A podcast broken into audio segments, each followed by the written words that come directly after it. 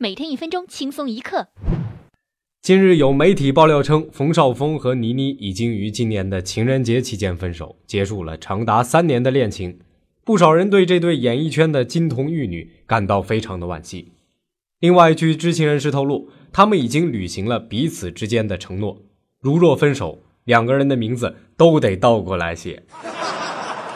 济南某火锅店做促销活动啊，活动是这样规定的：女士穿短裙由膝盖往上量。露出腿的长度八厘米以上定义为短裙，可以享受八折的优惠；三十三厘米以上可以享受到一折的优惠。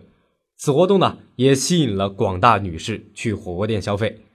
四哥在这里呢，也想替广大男同胞问一句：你们那儿还招短裙测试员吗？如果您想看到今天的第二则趣闻，请关注我们的公众微信账号“听说了没”，并且回复“短裙”。